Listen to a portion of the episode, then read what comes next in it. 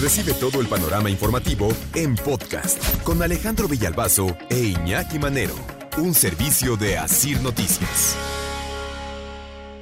La noticia que hemos estado esperando en el mundo, ¿no? Pues que nos digan que se acabó la pandemia. Y la Organización Mundial de la Salud nos eh, informaba la semana pasada a través de su director general pues que el fin de la pandemia está cerquita a la vuelta de la esquina, pero que tenemos que seguir haciendo cosas, ¿no? pero que ya, ¿no? Este, hay, eh, hay señales de que la pandemia está eh, cerca de, de ser un, eh, una noticia del pasado, como pandemia, ojo, como pandemia, porque seguirá estando ahí el coronavirus y, y seguiremos luchando y seguiremos conviviendo y compartiendo nuestro día a día con el maldito bicho, pero ya como pandemia será cosa del pasado. No falta mucho, dice la Organización Mundial de la Salud. Después de eso, Estados Unidos, por ejemplo, dijo su presidente Biden el fin de semana, este, pues, ¿saben qué? Que nosotros ya con la pandemia acabamos. Estados Unidos ya dijo, aquí se acabó la pandemia. Y seguramente después de ese anuncio de Estados Unidos, se irán sumando algunos otros, ¿no? Que de manera ya eh, propia, no esperando que la Organización Mundial de la Salud declare el fin de la pandemia de manera oficial, pero sí algunos países lo irán haciendo. En el caso de México, uno de los, una de las señales, Iñaki, es el, eh, que no sea tan restrictivo ya el tema de, el cubrebocas. Y ayer se da la noticia que llama la atención y que hay que compartirla, porque por ejemplo en San Luis Potosí, el gobernador Ricardo Gallardo dio a conocer que después de un análisis de mesas de trabajo hechas eh, eh, con la gente, con los expertos, se pone fin al uso obligatorio del cubrebocas en San Luis Potosí. Vamos a escuchar al gobernador Ricardo Gallardo. Vencido a la pandemia. Por fin estamos saliendo de dos años de atraso social, de dos años donde sufrieron las y los potosinos. Una medida que dice el gobernador de San Luis Potosí también estaría motivada por eh, asuntos económicos. Y aquí en adelante queda suspendido el cubrebocas obligatorio. Ya el cubrebocas va a ser obligatorio. Quien lo quiera portar en lugares cerrados lo va a poder portar, pero ya no se los van a poder exigir. Porque si de por sí hoy ya no tenemos dinero, menos para seguir comprando cubrebocas. De hecho, no sé si les ha pasado, pero ya se volvió complicado conseguir cubrebocas. Ya no está tan sencillo.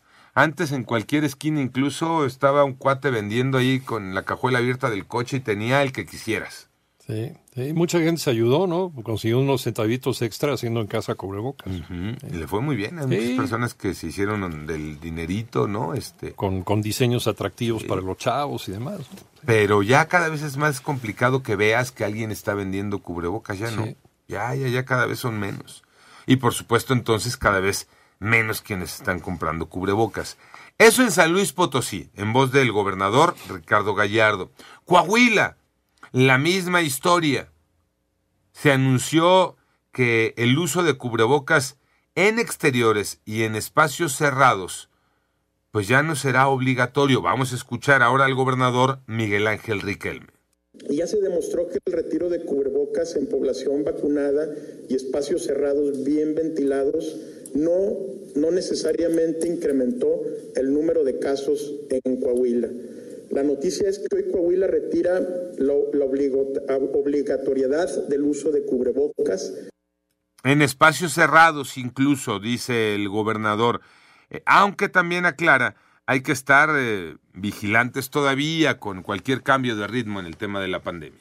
Eh, vamos a ir vigilando o vamos a ir también orientando para que todos los alumnos tengan su esquema completo de, de vacunación. Ahí es la recomendación que se va a hacer en la parte este, escolar. Ya lo había hecho Jalisco. Eh, Jalisco ya había determinado también que se eliminaba la obligatoriedad generalizada del uso del cubrebocas y que quedaba limitada algunos espacios, decía el gobierno de Jalisco, por ejemplo, a seguir usándolo en el transporte público, en eh, hospitales, en unidades de salud, pero de ahí en fuera decía, pues ya que cada quien lo utilice en donde quiera y como quiera utilizarlo. Y sí es que la verdad ya cada vez es eh, menos, ¿no? Menos eh, el uso del cubrebocas y de que todos estemos obligados a, a usarlo. Es parte de la tendencia que te va marcando que el fin de la pandemia está cerca. Ahora, aquí también Iñaki va de cada quien, ¿no? Ah, claro, claro, está la responsabilidad de cada quien y, y, tú tienes el derecho a usarlo o no usarlo, ¿no? Finalmente, haya restricción o no.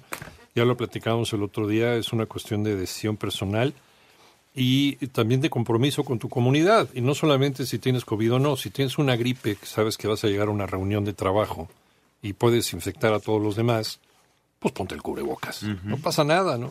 Cosa que no hacemos, que no lo tenemos adoptado.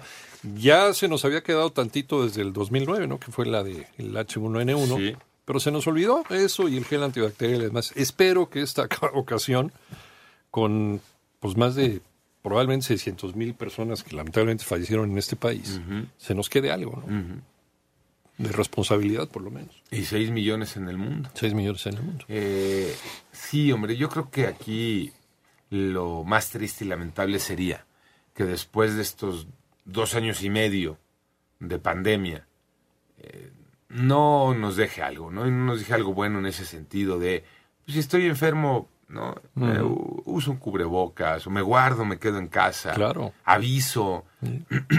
si es que de pronto me llegó el diagnóstico de, ¿no? Una enfermedad, este, eh, viral, pues aviso con quien estuve en contacto. Seguir eh, con la buena costumbre de lavarse las manos, de usar el gel antibacterial, de guardar un poquito esta sana distancia entre unos y otros en, en espacios donde quedemos de pronto codo con codo, tratar de separarnos algo.